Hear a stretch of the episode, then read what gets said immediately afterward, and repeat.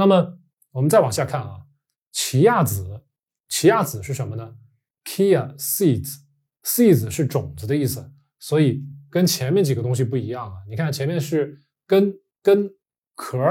到这儿了变成种子了啊，说明它是奇亚这种植物的草籽种子啊，是一种种子。然后同样的，你看亚麻籽也是一样的，这个地方是 seeds，大家看到没？所以亚麻籽它也是亚麻这种植物的草种子啊。好了，咱们先看奇亚籽。奇亚籽呢，市面上很常见。那么有整颗的那种奇亚籽，一颗颗的卖的那种呢，装成一袋儿。我以前买过，呃，倒在水里面，然后热水、温水，它呢就会膨胀，跟水在一起呢，变成一种凝胶状的那种物质。然后呢，喝到肚子里去会有饱腹感。然后呢，它比较通便。大便呢比较成型，如果大家试过都知道啊。然后呢，我在网上还看到现在有把这个奇亚籽打成粉打出来卖的啊，这种都有。但是这个打成粉好还是不好呢？大家可以有自己的判断啊。咱们在这儿呢，先给大家介绍一下奇亚籽它的主要的成分。那么它的主要成分，咱们的主要精力是放在碳水方面啊。所以对于蛋白质、脂肪呢，咱们可以说的稍微快一点。比如蛋白质，奇亚籽。百分之十六点五啊，一百克的奇亚籽里面有十六点五克的蛋白质，有三十点七克的脂肪。当然了，奇亚籽大家宣传的最多的就是它的脂肪，它的不饱和脂肪酸。它对咱们人体的好坏呢，咱们将来有机会再从别的节目里面说啊。然后咱们今天着重说碳水啊，因为它的 carb，咱们在这儿可以看到啊，在一百克的奇亚籽里面含有四十二点一克的碳水。但是咱们仔细再看它的膳食纤维。Dietary fiber 有三十四点四克，也就是这四十二克里面有将近三十五克的都是膳食纤维，是我们人体没办法消化的。所以呢，膳食纤维占了它的总碳水的将近百分之八十啊，剩下还有一点点可能是葡萄糖啊，或者是别的那种糖类，咱们人体可能会吸收的，但是呢，可能含量太少了，咱们一般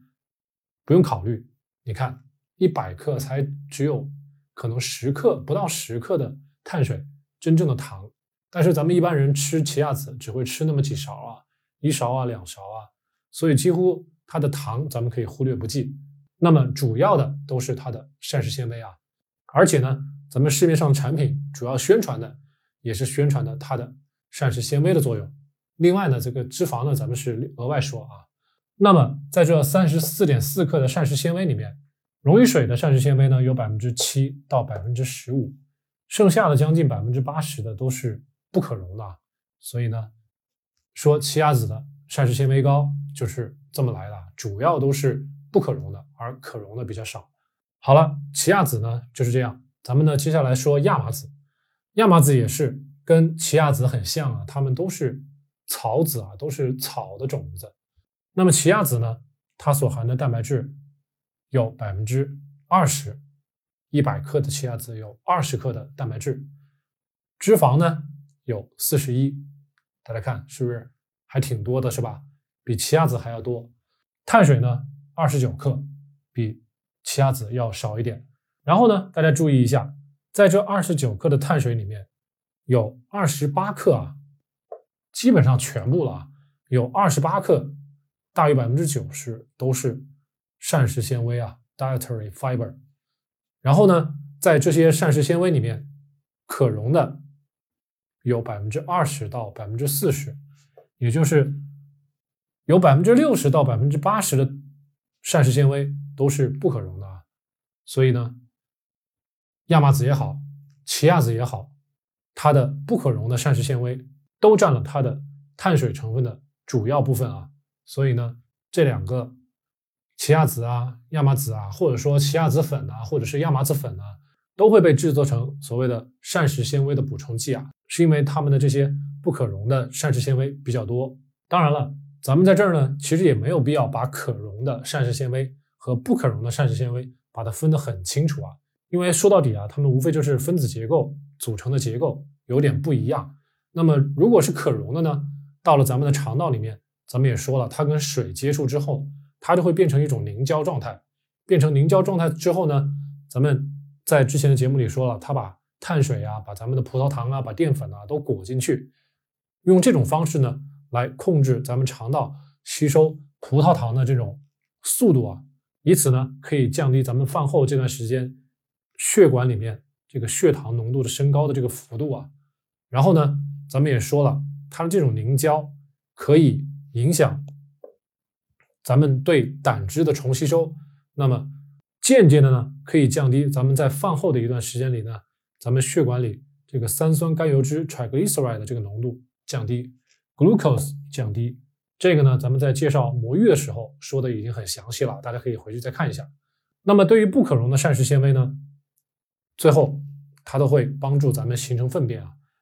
增加粪便的体积，所以呢，不可溶的作用就在这里。但是咱们刚才说了，没有必要把它们两个分得很严格啊，因为它们最后到了咱们的大肠之后啊，一起不管是可溶的、不可溶的，到了咱们大肠之后，都会跟咱们大肠的那些菌落啊去发生反应啊。一些细菌不是所有的细菌，是一部分，它们有选择的，选择这些复杂的碳水里面、这些膳食纤维里面的一些。分子一些大分子，把它分解成小分子，然后呢进行发酵，所以最后会产生一种什么效应呢？就是会产生气体。再一个呢，就是形成这些细菌可以在大肠里面，因为它们厌氧，最后把这些东西形成短链脂肪酸。咱们也说了，这个短链脂肪酸呢，重新回到咱们身体以后，可以用来形成 ketones，用来形成酮体，也可以呢用来直接的给咱们细胞提供能量啊。再一个呢，就是这些可溶的也好，不可溶的也好，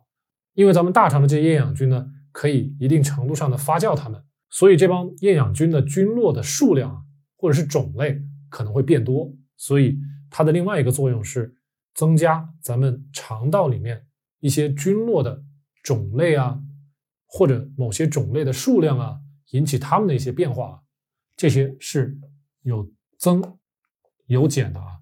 有一些细菌可能变多了，有些细菌可能会变少了，是这样的一个状况。最后呢，咱们在上几期节目也说了，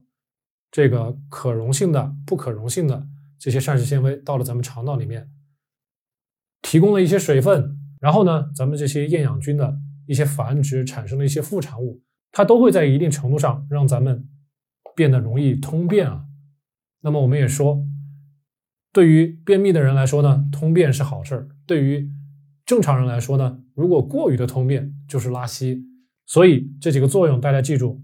一个呢是影响咱们的血糖、三酸甘油脂，一个呢是帮助咱们形成粪便，再一个呢，粪便形成了，哎，有水分、有细菌，咱们呢可以通便呢，再一个呢，我们可能会形成一些胀气啊、气体啊，最后呢还有短链脂肪酸的形成啊，这个呢。也许会变成酮体，也许会变成多余的能量，促进咱们的一些合成代谢。所以说，不管是可溶性的还是不可溶性的这些膳食纤维，进入到咱们的大肠以后，会产生这么多的效应啊。那么在这儿呢，大家一定要做到心中有数啊。